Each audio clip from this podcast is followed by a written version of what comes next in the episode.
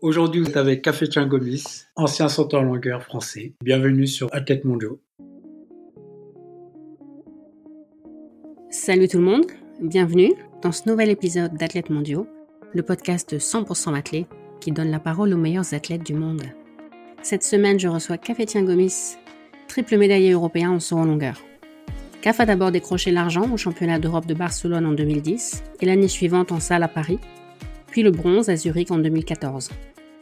Dans cet épisode, CAF revient évidemment sur ses débuts, sur ses médailles, mais aussi sur les moments marquants de sa carrière et sur sa réputation d'homme du dernier essai. Le son n'est pas toujours parfait, je m'en excuse, j'espère que ça ne gênera pas votre compréhension. Bonne écoute Salut CAF, bienvenue sur le podcast. Merci de l'invitation. J'avais hâte. T'avais hâte. Tu te demandais peut-être si j'allais finir par t'inviter, mais évidemment que j'allais t'inviter. Bien sûr, depuis le temps qu'on se connaît. Oui, on peut pas faire un podcast d'athlète sans inviter Tonton Caf. Je pense que c'est la première fois que je t'appelle Tonton Caf, mais je sais que beaucoup de gens t'appellent comme ça. Beaucoup de gens m'appellent comme ça. Certains ne savent même pas pourquoi on m'appelle Tonton Caf. J'allais te demander justement. Bah pourquoi En fait, ça, ça arrivé en 2009. Ça a commencé par deux athlètes. Le premier, c'était Johan Decimus, oui.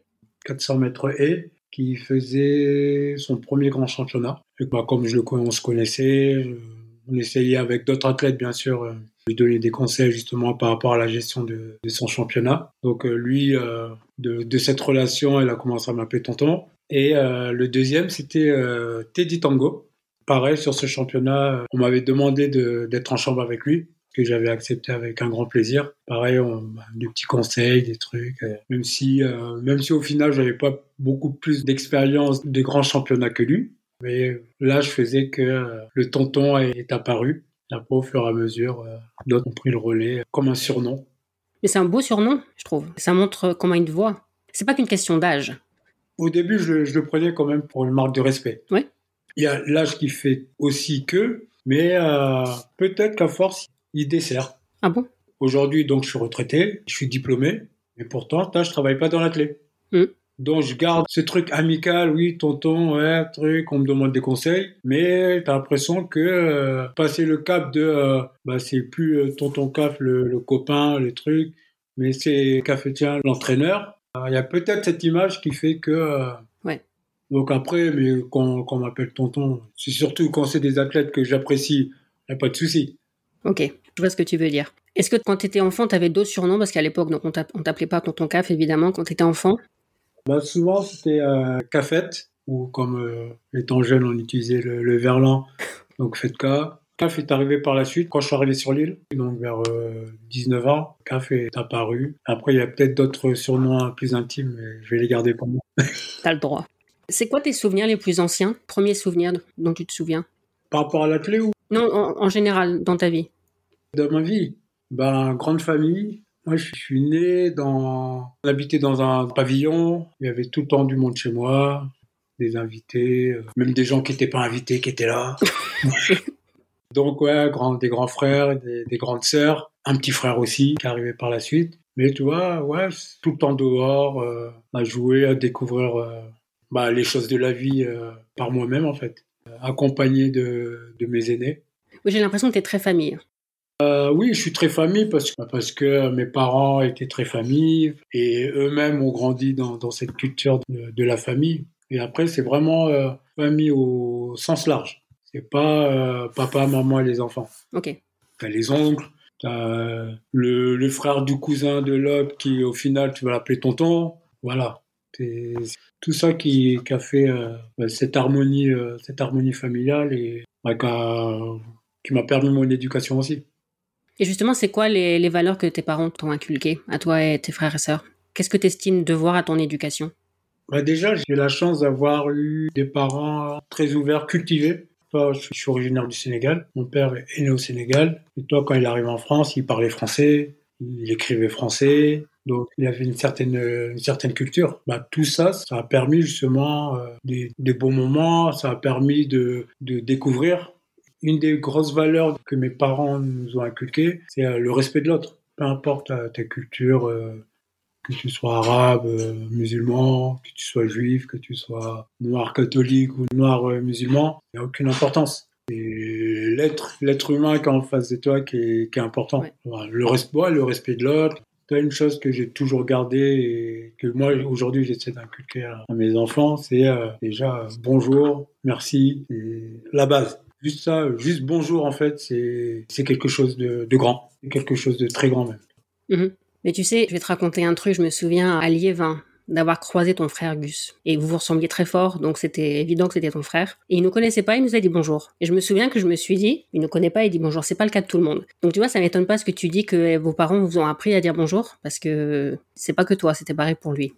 Et en fait, ces trucs-là, même, toi, je vais pas dire par intérêt, parce que c'est pas, c'est pas comme ça qu'on. Mais des fois, tu vas te dire bonjour à une personne qui, euh, peut-être euh, un an, deux ans après, elle va se rappeler de toi parce que euh, parce que tu as dit bonjour et cette personne bah, c'est le responsable de quelque chose euh, ouais. je veux dire tu vois c'est mais une fois de plus on n'a pas été élevé dans dans cet intérêt en fait le bonjour c'est tu rentres quelque part tu dis bonjour c'est normal ouais. toi tu rentres dans un ascenseur tu as trois personnes bonjour ça coûte rien oui non mais on, est d'accord mais tout le monde le fait pas tout le monde le fait pas alors je sais pas si tu sais mais tu as un point commun avec Ashton Eaton est-ce que tu sais quel est ton point commun?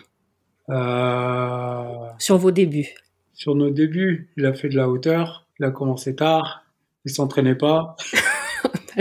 tu es en train de nous faire ton autobiographie Non, en fait, il a eu envie de commencer l'athlé après avoir vu Mike Powell et Carl Lewis. Bah oui.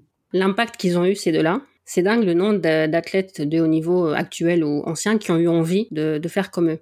Et toi, il y a, y, a, y a, pas si longtemps que ça, j'avais fait un projet éducatif euh, et j'avais invité euh, Patrick Montel. Et en fait, je voudrais limite l'intégrer également dans ce truc-là parce que clairement, moi, quand je regarde euh, Mike Powell, Carl Lewis, je vois deux mecs qui volent, où il y a un record du monde.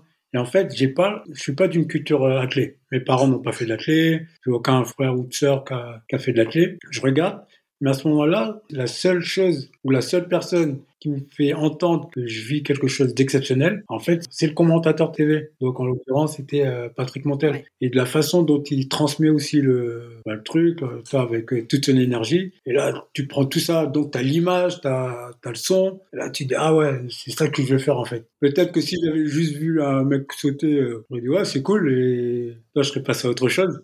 Oui, parce que si t'as pas les références, tu sais pas ce que vaut la perf. Là, peut-être si tu as des parents qui, t'expliquent, qui te donnent le truc, euh, ouais, tu peux comprendre. Mais là, je connais pas du tout l'athlète. Et là, tu tombes sur ça. Du coup, ça te donne envie de regarder les autres disciplines. Tu vas courir, tu vois l'autre lancer. Tu veux faire ça. Après ça, mon frère, euh, mon frère Gustave m'emmène à l'athlète. Donc, je m'inscris. Je me souviens très, très, très bien des premiers entraînements. Donc, on il n'y avait pas de salle. Donc, on était pas des sports, mais une toute petite salle. Une toute petite salle. Donc, on apprenait à faire des gammes, on apprenait à faire tout ça. Donc, tu dis, ouais, c'est bien.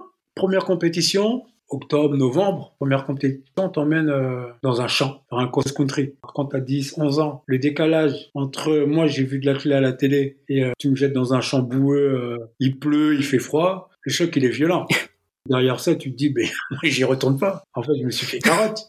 Et effectivement, euh, j'ai mis du temps avant d'y retourner, avant de vraiment euh, accrocher à ce sport, même si j'avais toujours ce truc-là. Après, quand, quand vient les, les, beaux jours et tu commences à pouvoir aller, euh, pouvoir aller dehors, ben, tu vas. Pareil, tu découvres. tu un peu, tu les, les, triathlons quand t'es quand es jeune, tu dois faire un lancer, une course et un saut. Ouais, ça c'est quoi? Ah, c'est le triple saut. Ah bah c'est quoi? Ah bah tu fais comme ça. Oh bah tiens, je vais essayer. Donc tu essaies, tu gagnes cette compétition, tu te retrouves qualifié sur un autre truc. Mais en fait, j'ai vraiment fait du en longueur. Alors dis-toi, j'ai commencé à 11 ans l'athlète. J'ai vraiment fait du vrai en longueur à 19 ans. Entre-temps, j'ai disparu, je suis revenu, j'ai fait du triple saut, j'ai fait un peu de hauteur. Et vraiment, faire de, de la longueur, ça a commencé à 19 ans quand je suis arrivé sur l'île. Et donc des sauts quand même. Il y a des coachs qui avaient repéré que tu avais du pied Ou c'est juste que toi, ça te plaisait? Euh, non, c'est moi, c'est moi. Après, j'ai bah, cette sensation que, de toute façon, euh, tu es plus à l'aise euh, dans les sauts en bondissant que euh, Quand c'est le poids. Javelot, par exemple. Après, peut-être que si on m'avait orienté, vraiment petit, on m'avait orienté vers une discipline en particulier, peut-être que j'aurais fait autre chose. Mais là, non, c'était, euh, j'allais à une compétition, euh, surtout les compétitions de début de saison quand tu étais petit, euh, bah, t'arrives, euh, voilà, c'est la longueur, ouais, tiens, je vais en faire aujourd'hui. Ouais, là, c'est quoi, triple saut, ouais, ouais. Et un jour, je me, ref... je me, je me retrouve à faire de la hauteur, je fais 1m95, je dis, ah, bah, ouais, c'est pas mal, euh. Bah, tiens, je vais faire de la hauteur aussi. Mais on m'a pas, on m'a pas mis sur une discipline euh, en me disant euh, des, des petits, ben voilà, on va t'apprendre cette technique, c'était free. Mais t'as tout de suite été bon quand même dans ces disciplines-là. J'ai cru en fait que j'étais bon. T'as cru? Bah oui. Alors je vais te raconter vraiment mon histoire, euh, mon histoire d'athlète par rapport à mon évolution et tout. euh. Et tu vas peut-être comprendre mon, mon état d'esprit. Dis-moi.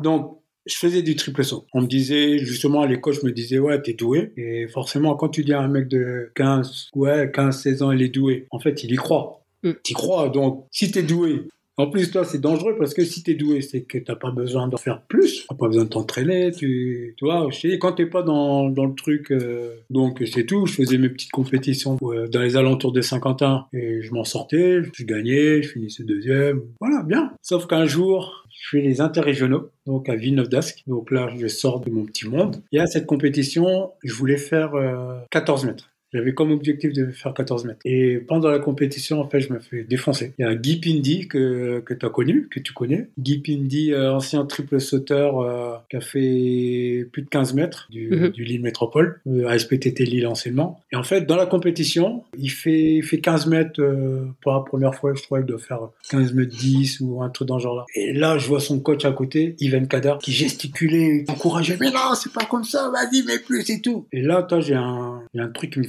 le cerveau, qui me dit, attends, il y a un problème là. Moi, je suis là avec mes piteux euh, 13 mètres 95, on me dit que je suis bon. Moi, je crois que je suis bon. Et là, il y a un mec a un an de moins que moi, qui vient de faire 15 mètres, et son coach, il est sur côté, il est pas content. Tu vois, là, j'ai dit, ah, il y a un problème. Donc j'ai discuté avec lui. Il dit ouais, salut, euh. il m'explique, ouais, je m'appelle Guy Pindy, ouais, je me- je m'entraîne à Lille et tout. Euh, Lui c'est mon coach. ouais. Ok. Je rentre chez moi, je vais voir mon père, je lui dis euh, à la rentrée je vais, je vais à Lille. il me regarde, j'avais une sœur qui vivait sur Lille. Il me regarde, il me dit bah si tu veux, mais euh, vas-y, pas, tu fais tes études, tu continues. euh. Je dis ouais, ouais, je fais toutes mes démarches tout seul. Je trouve un lycée, je, je trouve un lycée à Gaston Berger à Lille. Une fois que j'ai fait mes démarches, je vais voir ma sœur, je lui dis ouais, papa il a dit que je pouvais venir. Donc euh, ma sœur euh, m'accueille euh, malgré elle, malgré elle, elle qui était aussi euh, étudiante. Donc moi je me retrouve inscrit à un lycée à, un lycée à Lille et je vais voir.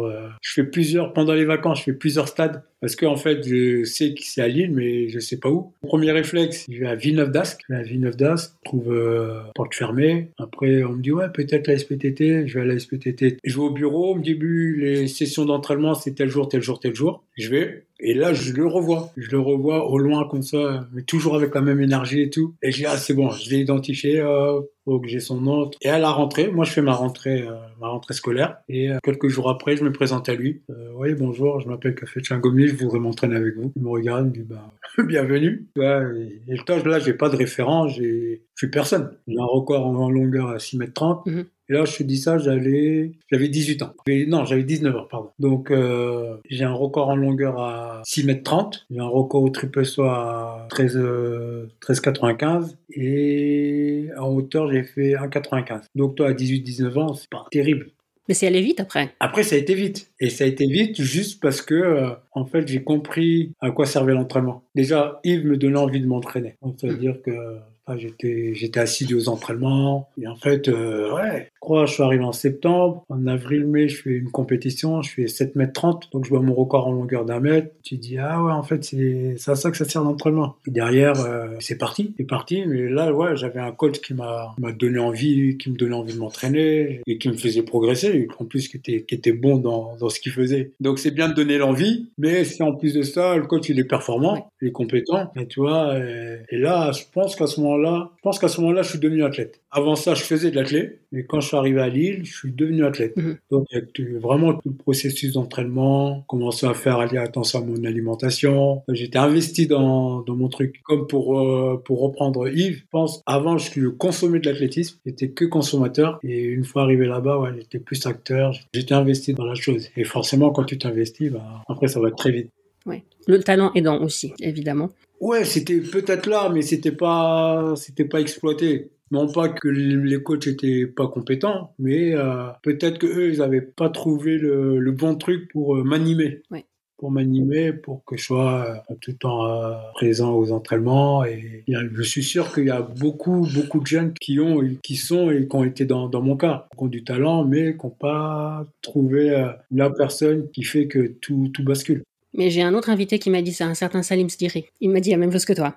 Que lui, il avait eu la chance de rencontrer Daniel Demier et c'est pareil, c'est les rencontres Ouais, non, mais c'est ça. De toute façon, c'est la vie en général est faite de rencontres, est faite de, choix. Et à un moment, euh, toi, j'ai dit, moi, personne m'a pris par la main pour aller à Lille. Et à un moment, je vois un mec un peu foufou sur le côté. Là, ça, ça me tilte. Je me fais frapper sur la compétition. Peut-être que si j'avais gagné cette compétition, ou peut-être même si j'avais fait 14 mètres dans cette compétition, je suis rentré chez moi, j'aurais dit, ouais, je suis un crack. Et après, pour, dire, euh, pour revenir encore plus sur le truc euh, de t'es doué. Et en fait, quand je suis arrivé à mes premiers championnats de France, là, là je me suis dit, mais en fait, t'es une crotte. T'es quelle année les premiers? Premier en, chez les jeunes, en espoir, euh, donc en 2000. Donc là, en fait, toi, quand j'étais sur Saint-Quentin, j'avais pas, j'avais pas cette culture de la clé. Moi, je faisais mon truc. Toi, on n'avait pas Internet, euh, on n'avait pas, on n'avait pas accès aux infos aussi vite. Donc, ce qui se passait ailleurs, tu, tu le savais pas forcément. Donc, en, 92, 92, 93, toutes ces années-là. Donc, toi, 2000 déjà, Internet, ça commence à arriver les informations commencent à arriver. Et là, quand moi, je, quand je suis sur l'île, en plus là, je, vraiment, je suis investi dans la clé. Et là, tu commences à entendre, ouais, il y a, y a un jeune qui a fait ça. Ouais, il y a telle personne, il a fait ça. Ouais, il y a un mec. Alors quand je vais dire les noms de donc des mecs de ma génération, autant toi, Michael Anani, qui fait de 20 à 14 ans ou un truc dans genre là, euh, Ladji Doucouré, Fabrice Calini, Ronald, toi, tous ces mecs-là, mais d'un coup, tu as toutes ces informations qui arrivent. Et là, tu dis, ouais, non, en fait, euh, t'es pas du tout doué, mec. Non, non, non. En fait, toi, tu penses, tu pensais que, mais donc, euh, tu as intérêt à travailler. Et, euh, et ça n'a pas manqué, de toute façon. Premier championnat, premier championnat que je fais, je suis en hauteur. Première barre, c'est 2 mètres. Moi, j'avais fait 2,02 avant. je me fais sortir en qualif. Et l'été, je fais mes premiers championnats de France en longueur. Pareil, je me fais sortir en qualif. Je regarde la finale, je suis dans, dans les tribunes. Frédéric Hérin gagne avec 7,97. Salim fait deuxième avec 7,95, je crois. Là, tu dis, là, tu es pas du tout. Mais Donc, ça, ça, cogite là-haut et bah, tu repars à l'entraînement. Heureusement, à ce moment-là, j'étais déjà devenu un amoureux de l'entraînement. Ouais. Donc, tu repars à l'entraînement et tu vas, quoi. Et le choix de te spécialiser dans la longueur, il s'est fait quand? Euh, 2000. Je crois que 2000, je crois que 2000, je fais encore les deux. Je fais encore les deux. Mais après, ouais, de toute façon, à hauteur, euh, j'étais pas assez grand pour pouvoir prétendre à, à de grandes choses. Tu mesures combien, toi? 1,85. C'est plus que Stéphane Holm? Holm. non, tu vois. Non, après, et je t'ai dit, il y avait déjà, il y avait déjà des fous furieux. Quand tu croises les, les sauteurs en hauteur, ouais, tu dis, j'ai rien à faire avec eux. Va, va dans un truc où tu peux t'exprimer, tu t'en sors, même si c'est pas, euh, même si c'est, t'es pas encore là-haut, mais en plus, à la hauteur, c'est frustrant. Parce que tu t'arrêtes sur un échec. Ah ouais, toujours. Ouais, je crois que 2000, 2000, je fais, mes derniers concours de hauteur où j'ai dû en faire encore un peu, mais après, c'est vraiment la longueur. Ouais. Moi, le premier souvenir que j'ai de toi, c'est les Français de 2004. Un sacré concours. À Sotteville. C'était avant les Jeux d'Athènes, un des nombreux concours qui t'ont forgé ta réputation d'homme du sixième essai. il y avait une densité de dingue à ce concours. Ouais, mais tu sais que c'était le cinq, au cinquième essai? Ah, c'était le cinquième Oups. Pourquoi j'ai cru que c'était le sixième? Je fais ça au cinquième essai. Et en fait, moi, je vais te raconter. Alors, pareil, c'est un peu long. Oui, mais il y a une anecdote que j'avais voulu que tu me racontes avec un stage national à Dakar. C'est ça que tu vas me raconter? C'est ça. Avec Kader Kouchi, oui. Alors, toi, 2004, je fais mon stage national. Donc, à ce moment-là, tu as Kader qui est là, qui est encore euh, recordman de France. Tu as Salim, tu as Michael Loria, tu as c'est Rémi, Rémi Robert. Toi, tu as des anciens, des gars qui, ont déjà fait 8 mètres et tout, euh, posés. Donc, euh, Gérard Vialette, qui était le entraîneur national. Et à un moment, pendant le stage, on, fait une petite réunion, comme ça, discussion. Et Gérard demande le, les objectifs de chacun. Donc, tout le monde répond les jeux. Et moi, naturellement, je réponds les jeux. Et Gérard me regarde, il me dit euh, Confonds pas rêve et objectif. Oh, ah, ça rigole, ça rigole autour de moi, ça charrie. Et toi, à ce moment-là, ouais, j'avais pas encore eu mes 24 ans, j'ai 23 ans. Toi, ça pique un peu. Ouais. Ça, pique. Donc c'est tout. Je retourne, je retourne en chambre et je suis en chambre avec euh, Kader Klouchi. Kader qui pense qu'il a vu ma tête décomposer et il me dit ouais non, écoute, si c'est ton objectif, c'est ton objectif. Il laisse jamais personne te dire quel doit être ton objectif. Toi, à ce moment-là, au moment où il me dit ça, en fait, je, fais, je suis à 7,85 mon record. Pour se qualifier au jeu, il fallait faire 8 mètres 20. Voilà. Donc, c'est un monde. C'est un monde. C'est vrai. Donc là, on est en janvier. En février, je fais 7,99 en salle. Donc, toi, déjà, je me rapproche du, du truc de la barre mmh. des, des, 8 mètres. Donc, c'est tout. Euh, l'été, je commence les France FFSU à Saint-Quentin en plus. Je fais 7,99. Je refais 7,99 avec trop de vent. Et après, j'ai un creux je suis dans un trou, euh, les, les compètes ne se passent pas forcément comme je le, je le voudrais et tout. Euh. Je fais meeting d'Argentan, si j'ai pas de conneries, avec 7,50. Et sur la route de retour, Yves, le coach, me dit Est-ce que tu crois encore? Je lui dis euh, Ouais, on a 15 jours, on va préparer les 15 jours. Et en fait, sur ces 15 jours, il y a un truc qui se passe. Toi, tout à l'heure, je disais Toi, je me suis professionnalisé et tout. Et en fait, sur cette période, je pense que je suis encore monté le level parce que j'avais vu un ostéo qui m'avait dit Ouais, t'es carbo. carbo, là, au niveau des ischios et tout. Et lui, il me dit, écoute, là, c'est soit tu continues comme ça, tu pètes, ou soit euh, là, tu vais te donner un, petit régime à faire, euh, tu, le suis, tu te fais masser, tu fais une bonne récup, et euh, toi, ça va aller. Donc, j'arrête de boire du lait, je mangeais des salades le soir, buvais un jus de citron à jeun le matin. Ok. Vraiment, j'étais sur un truc euh, vraiment encore. Je payais, euh, j'avais trouvé un masseur à côté de chez moi. Donc deux, trois fois dans la semaine, j'allais me faire masser. Et toi, mhm. j'étais rentré, vraiment, je m'étais rentré dans un, processus professionnel. Voilà. Et en fait, ce truc-là est du feu dans les gens. Sauf que j'arrive en France, échauffement, commence à avoir une crise d'angoisse. J'ai des, des nausées et tout, je suis, je suis pas bien. À cause de l'enjeu?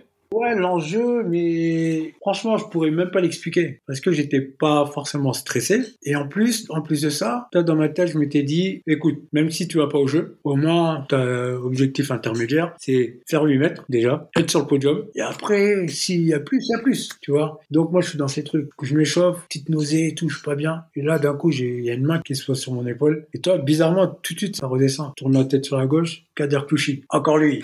Pareil alors qu'il était en compétition lui aussi, il était dans, les mêmes objectifs. Mm. Il me dit aujourd'hui, la personne la plus importante sur la piste, c'est toi. Il me dit, regarde pas ce qui se passe, il dit, concentre-toi sur toi. Et il repart. Là, je repars, je reprends mon échauffement et tout. Je suis, je suis apaisé, là, le concours arrive. Pareil, eu plein de petits signes comme ça. J'ai ma sœur qui est venue avec mon beau-frère et ma mère qui m'appelle. Ma sœur essaie de m'appeler, j'entends pas. Mon beau-frère avec sa grosse voix, il essaie de m'appeler, j'entends pas. Et en fait, à un moment, j'entends juste une toute petite voix comme ça qui, qui sort d'un coin de la tribune. Ils étaient même pas dans la tribune, ils étaient en contrebas. J'entends juste une toute petite voix, tourne la tête, cherche, et je vois direct ma mère. Là, je, savais pas qu'elle venait, donc là, pareil, t'as un petit truc, euh, et, et c'est tout. Moi, je suis concentré dans, dans mon concours. Et le concours commence. Je fais 8 mètres pour la première fois de ma carrière. Premier essai Deuxième, deuxième ou troisième. Ok. Peut-être troisième. Je fais 8-0-3. Je suis sur le podium à ce moment-là. Et je suis, en fait, je suis prêt à m'en satisfaire. Je me dis, tu fais 8 mètres, tu fais ton premier podium. C'est pas des mauvais championnats. Si tu repars avec ça, et en fait, au cinquième essai, passe tous devant moi.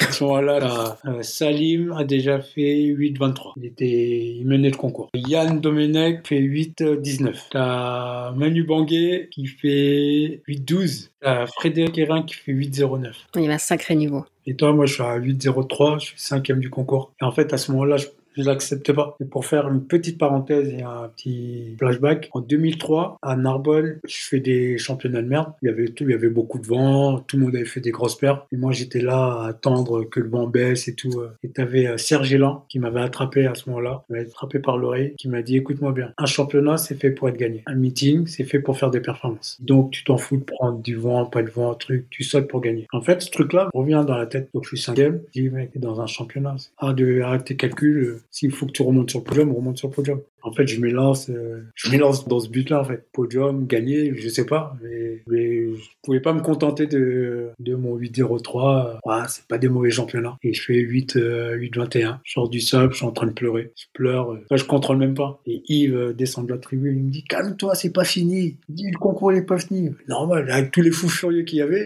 Et là, mais c'est vrai, à ce moment-là, à ce moment-là, j'aurais très bien pu retourner à, retourner à ma cinquième place. Moi, j'ai fait pourquoi pas, en fait, à ce moment-là. Donc, je suis là, je suis en train de pleurer, et je les vois passer un par un comme ça et tout. Et d'un coup, on me dit, ouais, c'est à toi de sauter. Je me lève, j'essuie mes larmes, et j'y suis même plus. Je sais même pas ce que je fais au dernier essai. Et toi, derrière, ouais, tu te retrouves euh, quatre ans, euh, quatre ans après être arrivé à Lille, tu te retrouves euh, qualifié olympique. Après, tu recroises Gérard Jalette. Ah, excuse-moi et tout. Non, mais peut-être, ouais, il avait peut-être raison. C'est pas qu'il avait peut-être raison. En fait, il avait raison de me le dire Peut-être qu'il y avait d'autres façons de le dire. En fait, c'est ça le truc. Mais ça, ça, ça m'a servi de toute façon dans tous les cas. Ça m'a servi parce que à ce moment-là, peut-être que sur le moment, je me suis écroulé et euh, il y a un gentil monsieur qui m'a, m'a relevé et m'a dit d'avancer quoi. Non, mais s'il n'avait pas été là, Kader Clouchy, peut-être que tu te serais juste écroulé et que. Et ça, peut-être que voilà, fin de fin de mois. Mais d'ailleurs, quand tu as eu ta médaille à Barcelone, tu l'as remercié Kader, non? C'est pas ça? Directement. Ouais. je trouve ça beau la, la gratitude. Ouais, mais ah, j'ai dit, moi, ça, ça, fait partie de ce truc-là, de, de mon éducation, de l'importance de l'aîné et compagnie. Moi, Kader, c'est 15 jours de stage que je passe avec lui. Je suis là, je suis en petit, dans ses paroles. Il me parle de, il me parle de James Bond, il me parle de, toi, lui, il était fan de, de James, donc il me parle de musique, il me parle d'athlète, il me parle beaucoup de choses, toi. En plus, toi, Kader, qui est un artiste, ouais. qui est un artiste, donc, euh, il parle de tout ça. Et en fait, ouais, tout ça, ça, ça me sert. Tout comme dans, dans ma carrière, un mec comme Chef Touré, il m'a servi de modèle. Et toi, moi, je me souviens d'un truc. C'est pour ça aussi qu'un mec comme Kader, je peux que le remercier. Mes premiers championnats de France élite en salle, Yves, Yves Kadas était encore au triple saut. Et moi, j'ai les qualifs. Donc, les qualifs, fallait être à Liévin à 8 h du matin. Et il me dit, ouais, mais moi, j'arriverai plus tard euh, pour le concours. Donc, je suis là, je connais personne. Je m'assois, je m'assois dans la tribune comme ça. Il y a deux mecs qui me serrent la main. Kader et Cheikh. Tu vois, comme par hasard, c'est deux qui ont une, une influence directe sur, sur ma carrière. Il y a d'autres, il y a d'autres sauteurs avec qui j'ai partagé des moments qui m'ont apporté des choses aussi, mais pas aussi impactantes que ces deux-là. Donc ouais, Kader, j'étais obligé. euh, Et il me dit, mais pourquoi merci? Je lui dis, mais en fait, tu te rends pas compte de ce que tu m'as apporté, la manière dont tu me l'as apporté, en fait. Ouais. Je l'inviterai, Kader. Tu me donnes envie de l'inviter. Je l'ai pas encore fait. Ouais, mais- non, il faut, il faut.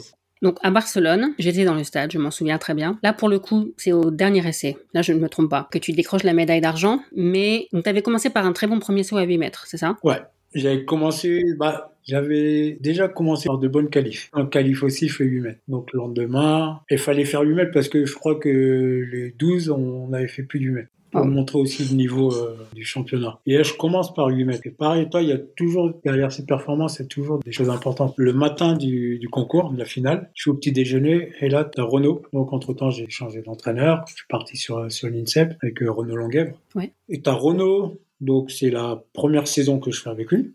Il vient au petit déjeuner, s'assoit en face de moi et il me dit ce soir, faut que tu sois un autre athlète. Il me dit euh, en fait, il faut que tu sois un athlète qui sera champion d'Europe. Il faut que tu sois prêt à répondre à tout. Il dit s'il y a un mec qui fait 8 mètres 10, fais 8 mètres 11. S'il y a un mec qui fait 8 20, fais 8 21. Il dit et si pour gagner tu dois battre le record de France, alors bat le record de France. Tu vois donc direct, direct dès le matin, il me met dans, dans le mood euh, alors que je viens de me réveiller, j'ai peut-être encore des crottes dans les yeux. euh, direct il me met dans il me met dans, il me met en mode compétition. Elle attend pas euh, la, la petite discussion euh, avant de rentrer au stade. euh, là, là, là. Dès le matin, elle te met dedans. Et là, ça cogite, ouais. Et en fait, le, la vérité, c'est que je peux pas être entre le matin et le soir, je peux pas être un athlète différent. Mais c'est juste, faut que j'aborde les trucs, les choses comme je sais le faire, mais en Ouais. gros, ton dernier essai, faut que tu le fasses au premier essai. En gros. Donc, je fais 8, je fais 8 mètres au premier essai.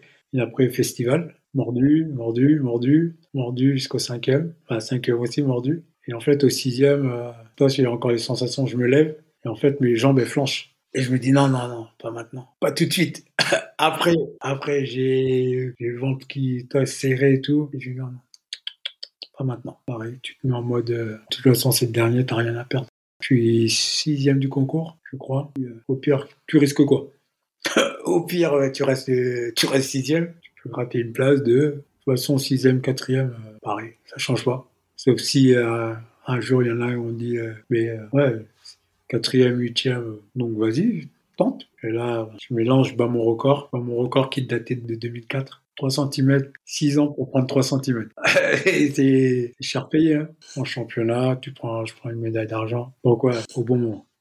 Et les quatre sauts mordus, ils t'ont- tu considères que c'était des sauts perdus ou ils t'ont appris quelque chose? Non, en fait, moi, les sauts mordus, ça. Alors, quand c'est des vrais sauts, quand c'est des vrais sauts où t'engages et tout, Ouais. euh, et en fait, il te... moi, ça, me- ça me donne, j'enregistre une sensation, c'est une sensation. Pour le coach, ça, ça permet de, bah, de, de réguler, de dire, ben, pousse, euh, hop, t'étais trop près, t'étais trop loin. Mais faut, faut arriver à faire la même chose. Faut réussir à répéter les mêmes choses. Et, et si tu veux, en fait, quand je suis arrivé à Paris, Renault trouvait que je foulais trop long. Donc, il voulait me restreindre. euh, donc, euh, au lieu de passer mes six dernières foulées à 14, euh, je crois que j'étais à 14,30, euh, limite 14,50, entre, donc pour faire mes six dernières foulées sur ma fin de course, il voulait que je passe à 14 mètres. donc plus serré, pour apprendre vraiment à, à m'obliger à mettre du rythme. Et donc toute la saison comme ça. Et en fait, arrive au championnat, il me dit ouais, recule, mais 14 ans. Et toi, c'est comme si tu étais à cheval, tu tirais sur les rênes et d'un coup, tu lâchais les chevaux. C'était donc en fait, j'ai plus d'espace, mais moi, c'est la première fois de la saison que je me retrouve avec euh, ce truc-là. Donc en fait, j'en mettais, j'en mettais, je, je me lâchais, je me lâchais, je me lâchais. Mais euh, voilà, je mordais, j'enregistrais des, des, sensations. Et en, fait, en moment, je pense que bah, j'y vais. Et comme j'ai toujours été dans ce truc de, de me freiner, de, de mettre du rythme, et là, j'y vais, je mets du rythme. Alors je sais pas si je suis trop loin, je suis trop près, peu importe en fait. j'y vais je me pose aucune question. En fait, je suis dans, dans aucun calcul. Je me pose pas de questions, j'y vais. Et après, il y a des choses, des fois, je fais instinctivement. C'est pas, je vais pas dire, ouais, je l'ai travaillé à l'entraînement ou quoi. C'est instinctif. Et ça passe. Ça passe. Et après, là, t'es assis et t'attends. T'attends parce que, pareil, dans ce concours, euh, quoi, des cinq, les cinq qui sautaient derrière moi, ils avaient déjà tous sauté, euh, ou quasiment tous sauté plus loin que moi, déjà dans la carrière, dont Salim. T'avais Salim, t'avais Androuo, t'avais Tsatoumas, tu vois, tout ça. Donc, pareil, un peu comme en France en, en 2004, t'es passé devant, mais tu peux, tu peux très bien te retrouver, euh, te retrouver derrière et fin. Donc là, tu, tu pries, tu regardes pas trop, t'es, et après, on me dit, on m'a dit, euh, j'ai sorti Salim du, podium. J'ai dit oui, mais non, en fait. Non, parce que moi, j'avais, j'ai tiré ma dernière cartouche. Et eux, ils avaient encore plus une cartouche, tu vois. Donc j'aurais très bien dégagé, euh, dégagé du, du, podium et me retrouver, euh, retrouver sans rien. Et c'est quoi la part de risque quand tu arrives au dernier essai? Tu sais que tu n'as plus qu'une chance. Tu dis que tu n'as rien à perdre. Mais ça veut dire que voilà, tu, tu lâches les chevaux et tu es prêt à. Ouais. Tu vois, j'ai réfléchi à ce. J'ai fait une formation de, pour, être, pour faire des conférences. Et dans, dans cette formation, je devais réfléchir justement à, et moi, j'avais pris mon, mon sujet, c'était la prise de risque. Et en fait, le, ce qu'il y a de beau avec la prise de risque, c'est que, en fait, c'est une prise de risque seulement vue de l'extérieur. Okay. Les gens, en fait, quand tu vois euh, Federer ou Nadal battre deux matchs contre eux et sur un revers, il te la met euh, dans le coin du cours, euh, tout le monde va dire ouais, il a pris un risque. Mais en fait, lui, non, pour lui, c'était pas un risque. Oui, il savait ce qu'il faisait. C'était le geste qu'il fallait faire et il était sûr de son geste, en fait. Tu vois? En fait, c'est ça le truc. C'est de l'extérieur, ça paraît comme un risque. Et en fait, moi, je suis dans, dans la maîtrise de ce que je sais faire. Là, je fais mon truc et euh, mmh, c'est pas, en fait, c'est pas aléatoire. C'est pas, je ferme les yeux et là, à ce moment-là, comme j'ai dit, j'ai enregistré des sensations.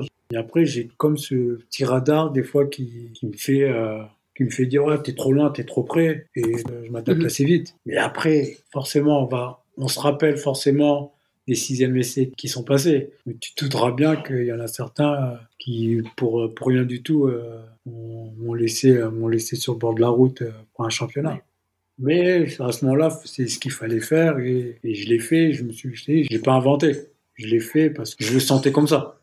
Mais tu penses que c'est juste positif, cette capacité à sortir le saut quand il faut au dernier moment? Ou est-ce que ça montre que tu n'arrives pas à te mettre dedans vraiment dans les essais précédents? C'est positif dans la mesure où où je me dis, toi, j'ai toujours de la ressource. Donc, je bataille, j'enregistre, j'enregistre des sensations. Et après, je sais pas, t'as peut-être, j'ai peut-être un, un, chute d'adrénaline, je sais pas trop. Euh, la peur qui monte, mais elle te paralyse pas. En fait, mhm. c'est comme un instinct de survie. Demain, t'as as un ours qui te court après. Crois-moi, euh, peut-être que Usain Bolt, tu pourras le battre. Hein. J'en doute un peu. Ah, non, mais je veux dire, tu, tu vas aller au-delà des, des, capacités que, que tu douterais pas. Donc, mm. limite, moi, c'est un truc dans ce genre-là qui se passe. Et vraiment, j'ai une montée, j'ai une montée, j'ai une peur. Vraiment, je suis. Et là où le négatif, c'est euh, justement quand je le recherche. Ouais. Quand je le recherche en me disant, ouais, c'est pas grave, ça va passer au dernier. Et toi, quand c'est calculé comme ça, et en fait, t'es pas du tout dans, dans le même truc. Donc t'es là et tu, tu, passes à côté, tu fais ou tu fais un bon saut, mais euh, il te manque 2 cm pour passer en finale. Voilà. Donc c'est un truc qui, j'en ai peut-être joué, ça m'a peut-être coûté euh, des qualifs sur une finale ou, peut-être des médailles, tu vois. Mais euh, je me suis construit comme ça. En tout cas, je suis content d'avoir ce petit truc qui, d'un coup, euh, donne un, un, coup de fouet. Mais quand il est trop recherché, ouais, ça devient, ça devient négatif. Et tu penses que tu avais aussi un ascendant psychologique sur tes adversaires? Parce qu'à force, ils te connaissaient et il se disait, lui, il faut pas l'enterrer. Tant qu'il lui reste un essai, il, peut encore gagner ou il peut encore avoir la médaille. Bah, L'ascendant psychologique, c'était pas tant sur ça. Ok. Mais c'est surtout quand tu as fait tout ton concours en tête et au sixième, tu as, un gars qui te passe devant. Et là, toi, tu dois trouver les ressources. Et toi, je pense que ça a été une différence entre Salim et moi, parce que Salim, c'est carré, premier essai, il pouvait tuer le concours, et ciao, basta et tu sors à 8 mètres 20 premier essai. Limite, il se met sur le côté à manger un sandwich et il te regarde. Quoi. Non, mais, vraiment, il y, a, des compétitions où c'était ça. Il faisait 8 20 au premier et ciao, toi t'étais là. Et moi, c'est ce truc-là aussi qui m'a fait progresser.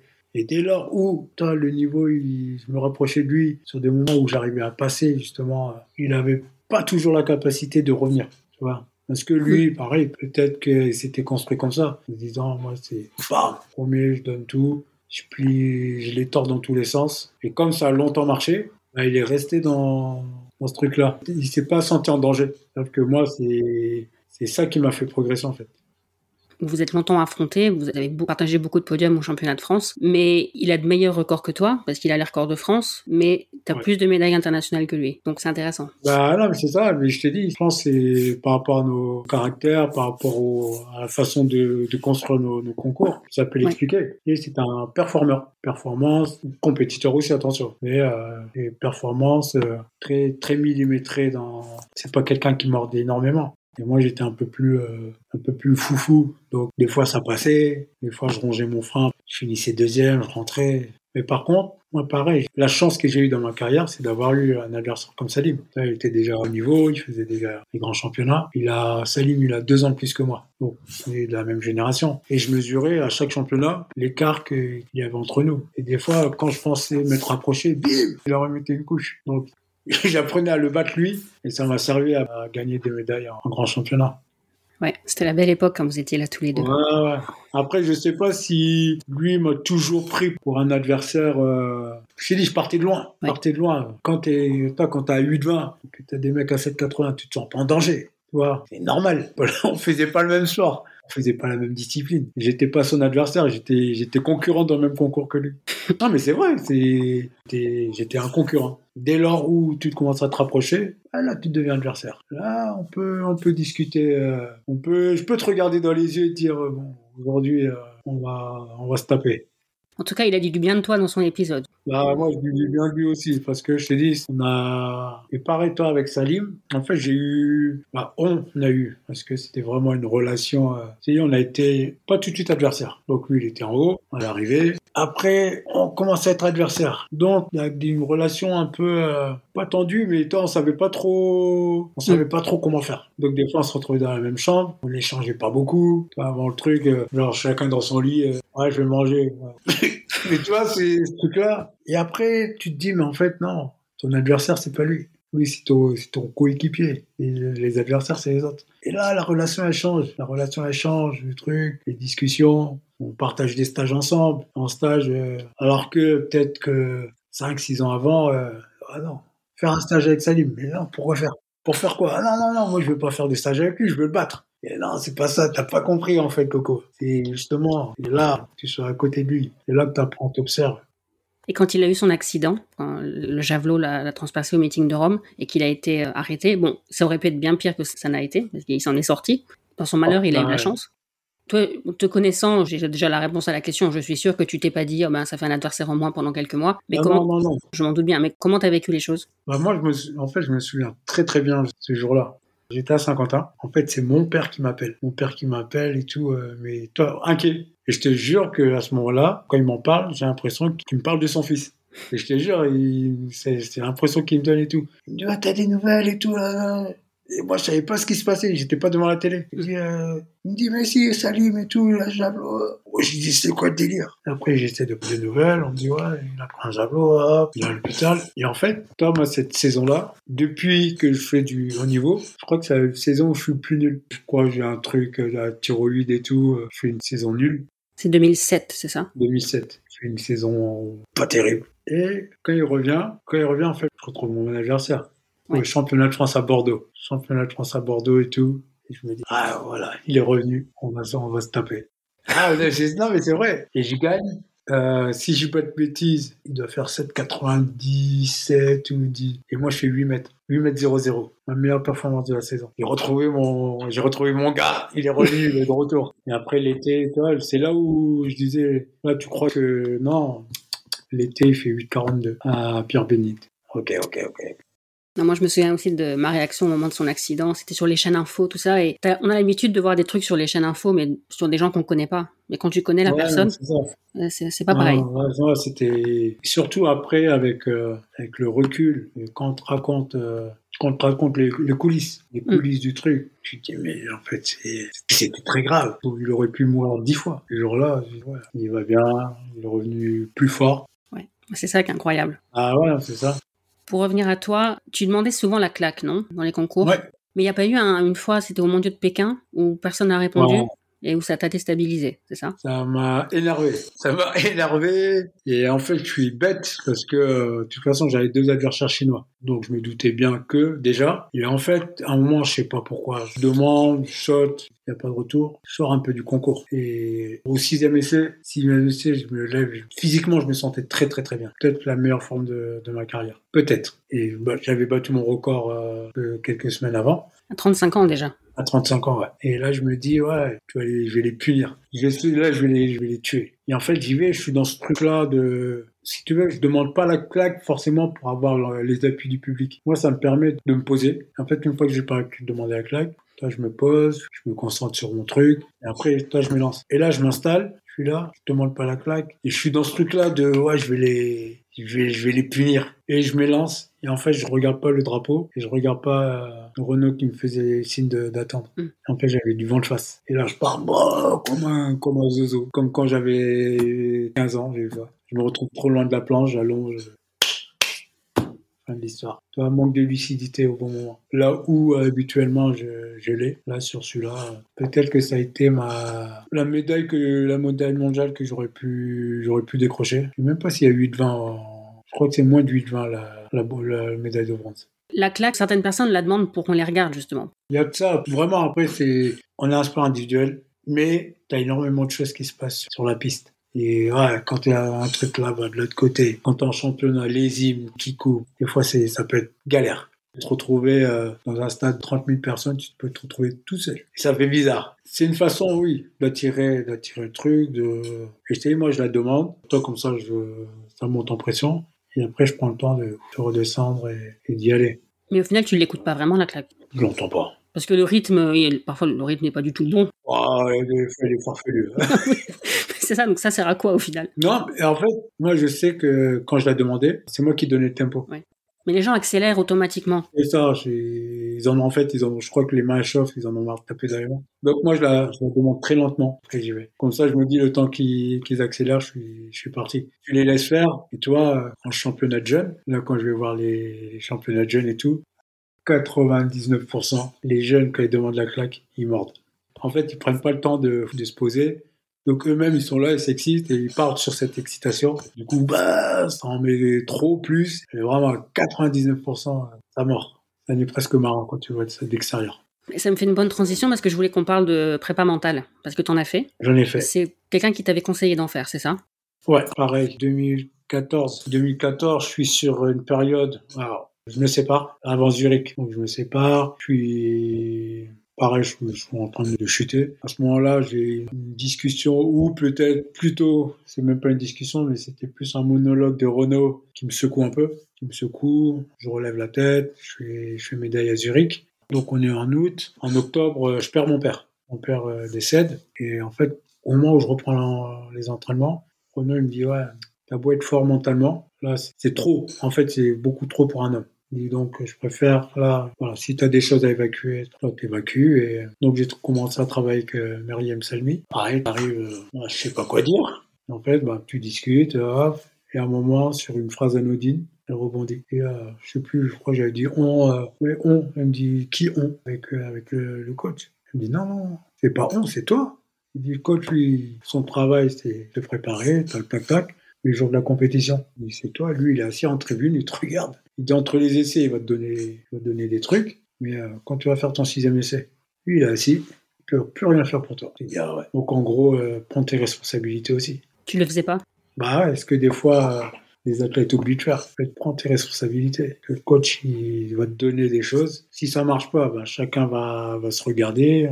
On va analyser ce qui, ce qui n'a pas été. Si, si on a besoin d'autre chose, on fait autre chose. Si on a besoin de plus de ça, euh, si on peut plus rien s'apporter, ben, on s'arrête. Mais c'est pas, ouais, c'est ta faute, non, c'est ta faute. T'analyses, et tu vois, ouais, la prépa mentale, moi, ça, ça, ouais, ça m'a, ça m'a servi, je pense, pour pas craquer. Mm. J'en ai fait sur le tard, j'en ai fait sur le tard, mais euh, ça m'a permis, euh, ouais, 2015 de, de, battre mon record, 2016 de retourner au JO 12 ans après les premiers. Mm. Et donc, est-ce que maintenant, avec le recul, euh, tu peux te dire, bah, à tel moment de ma carrière, je n'assumais pas la responsabilité de telle ou telle chose, mais maintenant, je sais que oui, c'est moi qui ai fait certaines erreurs? Ouais, j'ai un concours, il y a un concours en particulier où je sais que l'erreur elle vient de moi et peut-être que ce jour-là, j'étais pas, j'étais pas en mode compétition ou je sais pas trop ce que je faisais là d'ailleurs. C'était meeting de Reims en 2008 où je fais, je fais 8-0-8 en sautant quasiment du tartan.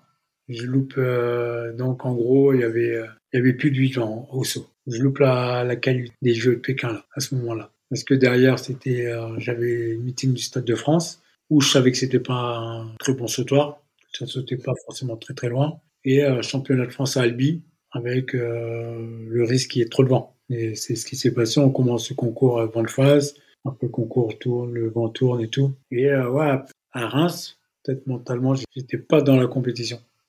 Mais c'est quoi le bon état d'esprit au, départ d'un concours? Quel état d'esprit il faut avoir? Ça dépend peut-être si, si on cherche la perf ou la place. Mais... Euh, le bon état d'esprit, c'est être, euh, être sûr sans avoir de certitude.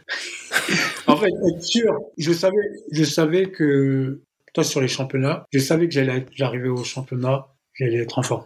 Ça, c'était, peu importe le coach, que ce soit Yves ou euh, Renaud, je savais que quand j'allais arriver au championnat de France, physiquement, j'allais être prêt. Donc, j'avais cette certitude. Mais après, j'avais, j'avais ces craintes, justement, quand je te disais ces petites boules d'angoisse de, euh, pour faire la performance. Donc, je, je recherchais ces trucs-là dans, donc, ouais, l'état d'esprit, c'est ça. Faut être sûr de quelque chose et avoir un doute sur, euh, si tu arrives en disant, tu, vas te faire, tu vas te faire tordre. Ouais. Il y a d'autres, il y a d'autres fois où j'étais sûr de ma technique et euh, le physique, euh, bah, on, va voir sur place. Mm. On va voir sur place. Je me souviens d'un championnat, bah, c'était quand? 2018, mon dernier titre. En fait, euh, je fais les interclubs, je me fais mal aux interclubs, donc je me fais un truc à l'ischio, c'est tout. Le coach il me dit, bah, rendez-vous au championnat de France. Donc on avait quasiment un mois ou un peu plus, donc j'ai pas ressauté. Et à toi, à ce moment-là, j'ai aucun doute sur le physique ce moment-là, le coach, c'est tout. J'ai confiance, j'ai confiance en son travail. Et lui, je pense que, inversement, il a confiance dans mon état d'esprit.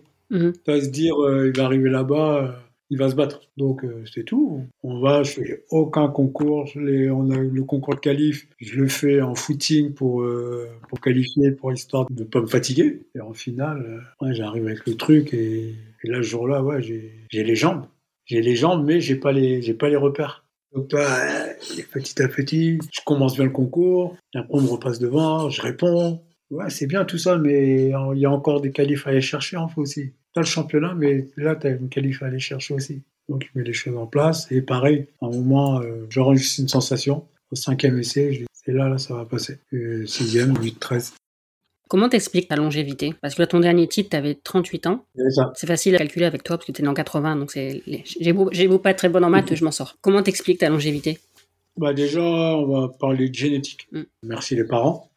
Euh, deuxième, c'est les coachs. J'ai dit, j'ai eu deux coachs intelligents, deux coachs passionnés dans, dans, le cheminement, euh, dans la façon de travailler et tout. Euh, c'était pas, non pas chercher à casser ou autre. je, fais 60, 72 kilos en poids de forme, 71, 72 kilos en poids de forme. Ils se sont jamais dit, ouais, faut que tu fasses 80. tu vas manger de la muscu à fond et que là, je me serais pété et autres. Donc, et toi, les deux, en fait, ça a été sur euh, deux périodes différentes de ma vie. Yves, ça a été entre 19 euh, ans et 29 ans. Donc là, tu es un jeune athlète en devenir. Donc, dans l'apprentissage, dans la façon de travailler, c'était bien. Il y avait une progression linéaire. Et après, quand j'arrive à chez Renault, à 29 ans, 29 ans, 30 ans, j'allais sur mes 30 ans, c'est plus la même chose. Surtout, tu arrives avec euh, le genou un peu usé. La pliométrie, on va en faire mais on va en faire moins. On va en faire moins. À la place, on va remplacer par tel exercice. Et l'année, la saison d'après, ouais, l'année dernière, on a fait ça. Et en fait, t'as mal réagi et tout.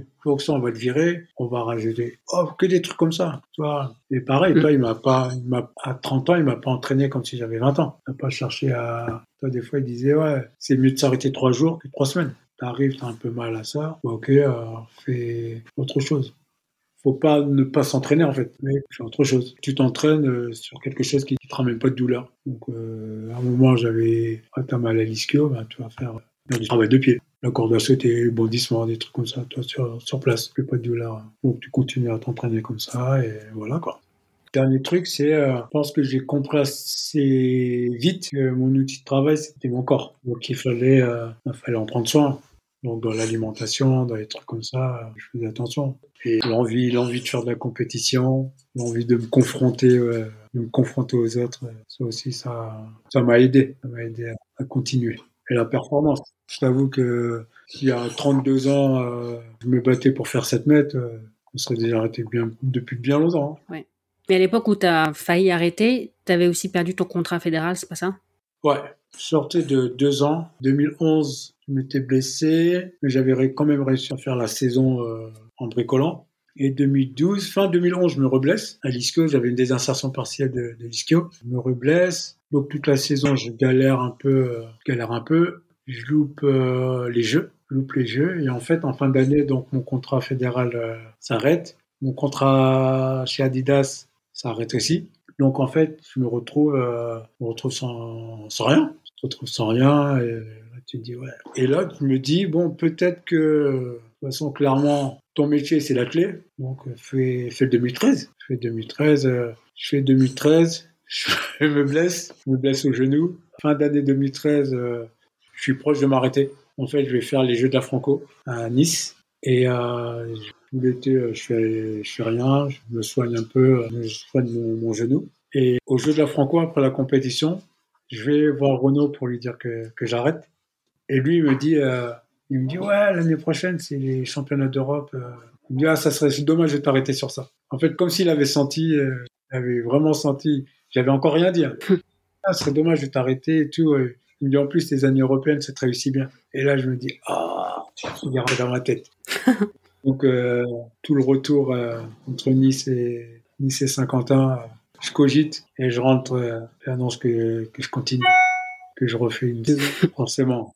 Toi, tu pars en disant c'est ma dernière compétition, je prends ma retraite, et tu rentres deux jours après en disant ouais en fait je, je continue, tu vois.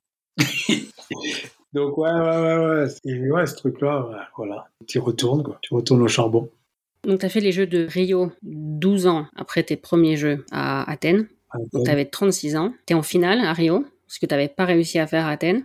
Ouais. Qu'est-ce qui avait changé? En quoi le CAF de 2016 il était différent du CAF du 2004 Ouais, il y a plusieurs choses. Déjà, 2004, je suis dans la découverte. Premier grand championnat. Même en jeune, je n'avais pas fait de championnat. Premier championnat, euh, il y a tout, il y a tout un truc. Déjà, t'arrives au village, euh, mais pas forcément. Euh, j'étais pas spectateur tu l'es un petit peu, mais euh, j'étais pas en train de me dire bah, tiens qu'est-ce que je fais là et tout. Donc j'étais bien physiquement. Je, pense l'expérience parce que pour le coach, pour Yves, t'es nouveau aussi. Ouais. Aussi nouveau, donc on apprend, on apprend sur sur le truc.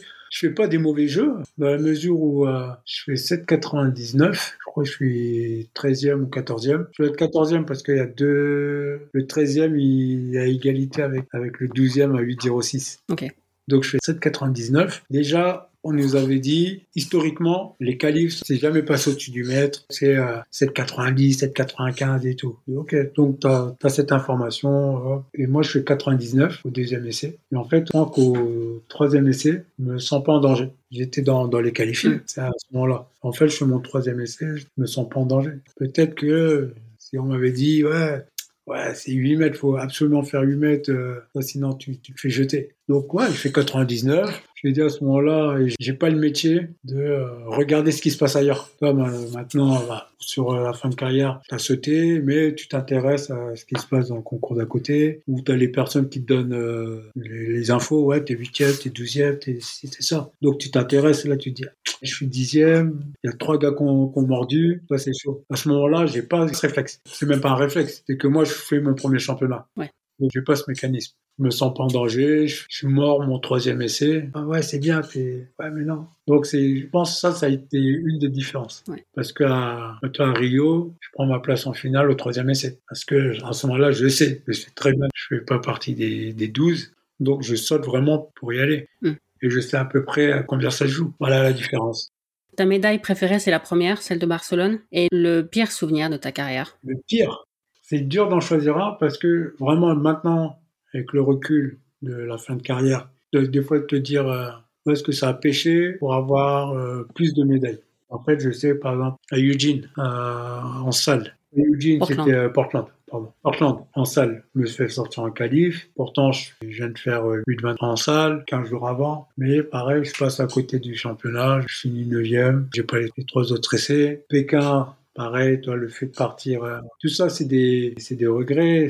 C'est des regrets sans, sans en être. C'est tout. Toi, je m'arrête pas sur ça. Je pense que j'ai vécu assez de belles choses dans la clé, que ce soit à travers les médailles, les compétitions, les personnes que j'ai pu rencontrer, pour avoir des regrets sur ces, sur ces championnats-là. Donc c'est tout, c'est passé et continuer à avancer.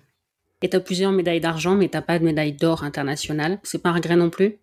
C'est pas un regret parce que j'aurais tendance à dire que on gagne l'or et quand t'as l'argent, c'est que t'as perdu, en fait. Hum, t'es le premier perdant. Ouais, c'est le premier perdant. Alors que toi, Barcelone, j'ai gagné l'argent. Ouais, t'es allé chercher. J'ai gagné, j'étais pas sur podium, j'ai il y a d'autres compétitions où ouais, j'ai perdu parce que peut-être que ce jour-là, j'aurais pu faire euh, plus et faire, euh, faire mon travail, sans aller au-delà, faire juste mon travail et gagner, euh, gagner l'argent. Mais non, non, à Barcelone, par exemple, ouais, je bats mon record. Donc, ça veut dire j'ai été au-delà de ce que j'avais déjà fait. Par contre, si, si l'argent avait été à 8-10, l'or avait été à 8-10 et je fais l'argent avec 8-0-5, ouais, peut-être que j'aurais dit Ouais. il fait quoi 47 8,47, j'ai jamais fait 8,47. Je vais pas te dire, ouais, j'ai perdu l'argent.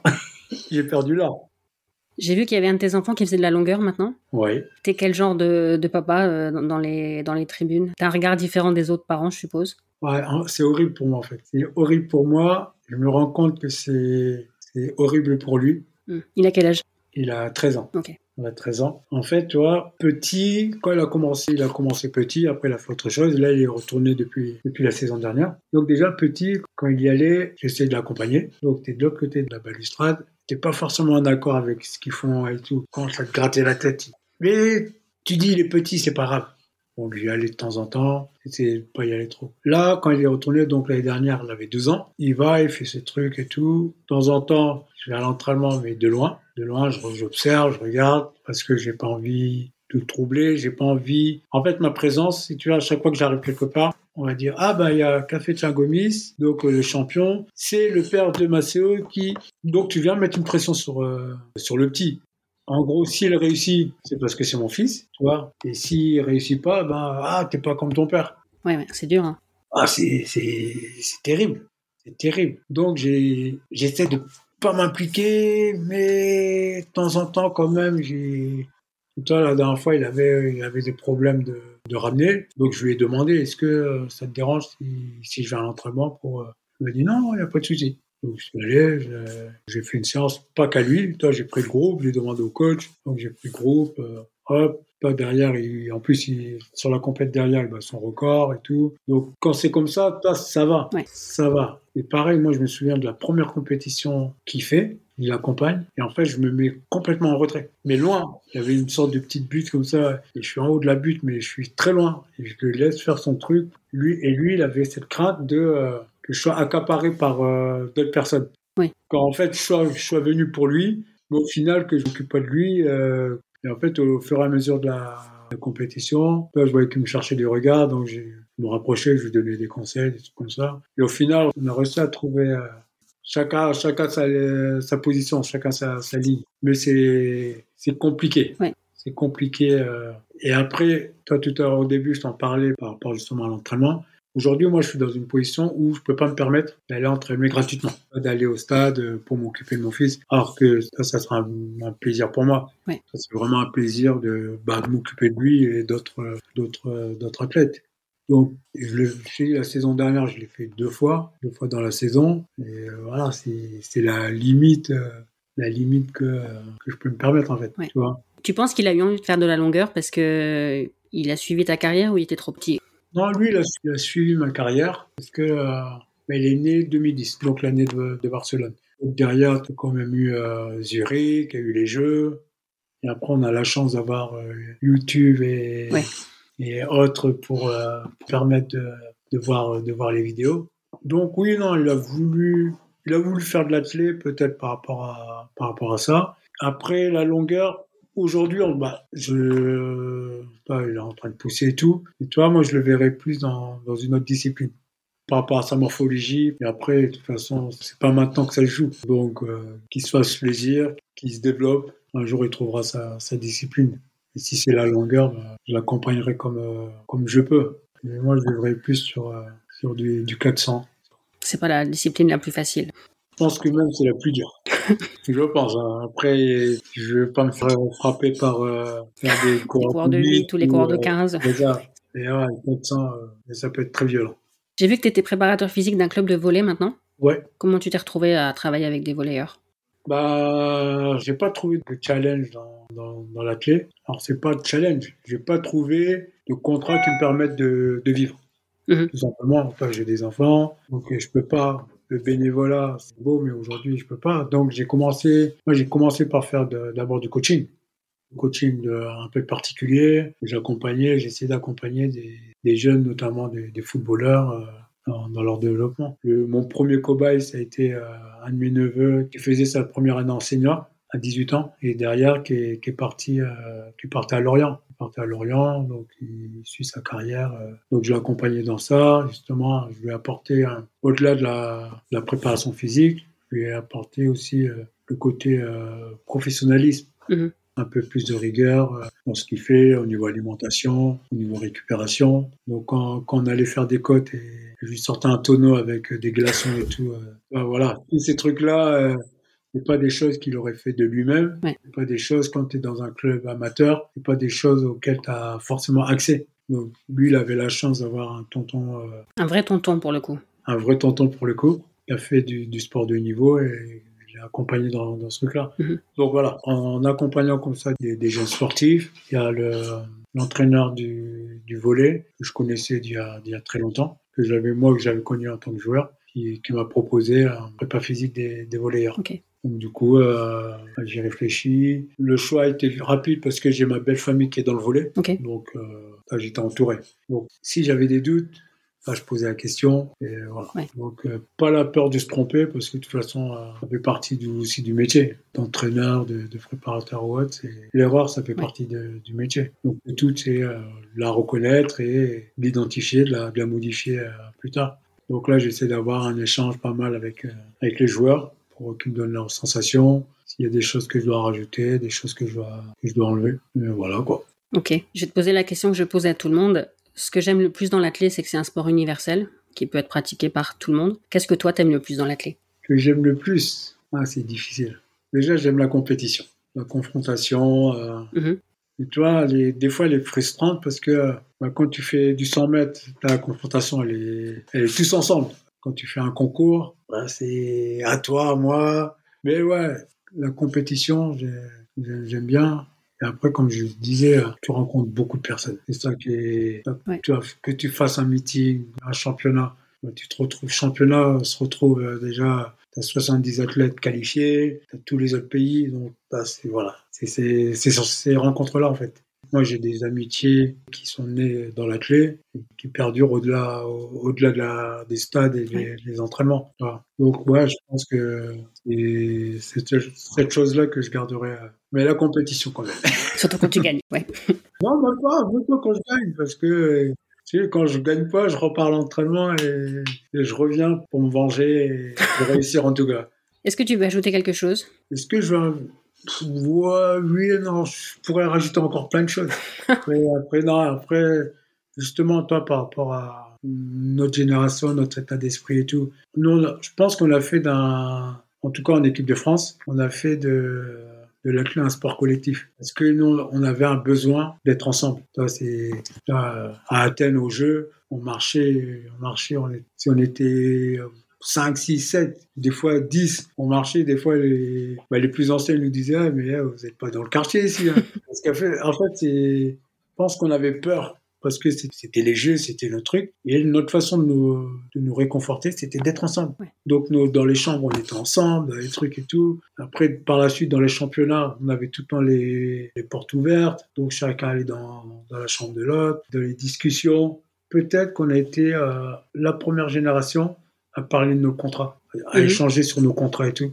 Ouais, ben moi j'ai ça. Ouais, comment ça, toi? Mais c'est pas possible. Mais toi, ces trucs-là, ça permet derrière de dire euh, ben non, t'appelles ton sponsor, tu dis ouais, mais là, lui, lui il a ça. Mm. Après, tu renégocies tes contrats. Tu... Et j'ai l'impression que ce truc-là, c'est petit à petit, ça se perd. Que tout le monde, toi, ça devient individuel. Tout le monde. Euh, après, c'est les générations qui font ça. Toi, euh, là, c'est faut montrer, faut montrer un beau truc on a tous des Instagram, bah, tu veux te mettre en avant, tu veux te mettre en avant toi, tu. Non, nous c'était, on était ensemble et on faisait progresser les choses pour, euh, bah, pour nous, pour le, pour le collectif, mm. que la clé aille mieux. Et pas pour que moi je, au final, même si toi t'allais mieux, mais c'était, euh, c'était dans des certaines discussions, euh, les, primes dans les primes de sur les médailles, parce qu'on en discutait, mm. truc, et d'un coup tu apprends que en fait il n'y a jamais eu de primes sur les médailles ah ben non, on, se rebelle, on, en parle. On dit, ah ben non, les prendre sur les médailles. Donc, parce que là, à ce moment-là, quand, quand, on en parle, on est 10, t'as 10 loustiques comme ça, assis, euh, en train de te dire, euh, bah ouais, ouais. Et toi, à ce moment-là, ben, c'est pas. Euh, alors que quand, quand, on en parle, il y en a peut-être un ou deux qui peuvent avoir le médaille, tu vois. Les autres, on ne sait pas. Nous, mais tous, on, se met devant pour défendre une cause commune, qui est la clé, qui est l'athlète. Et aujourd'hui, j'ai l'impression que tout ça, ça, ça se perd un peu on veut se mettre en avant individuellement. Alors c'est malheureux, toi, on se retrouve à faire des appels aux dons pour, euh, pour son truc, euh, alors que peut-être que si les athlètes s'asseyaient, se regardaient dans les yeux en se disant bon, il y, a un truc qui cloche, euh, il y en a certains qui, qui bouffent, il y en a d'autres qui bouffent pas, qu'est-ce qu'on peut mmh, faire, tu vois?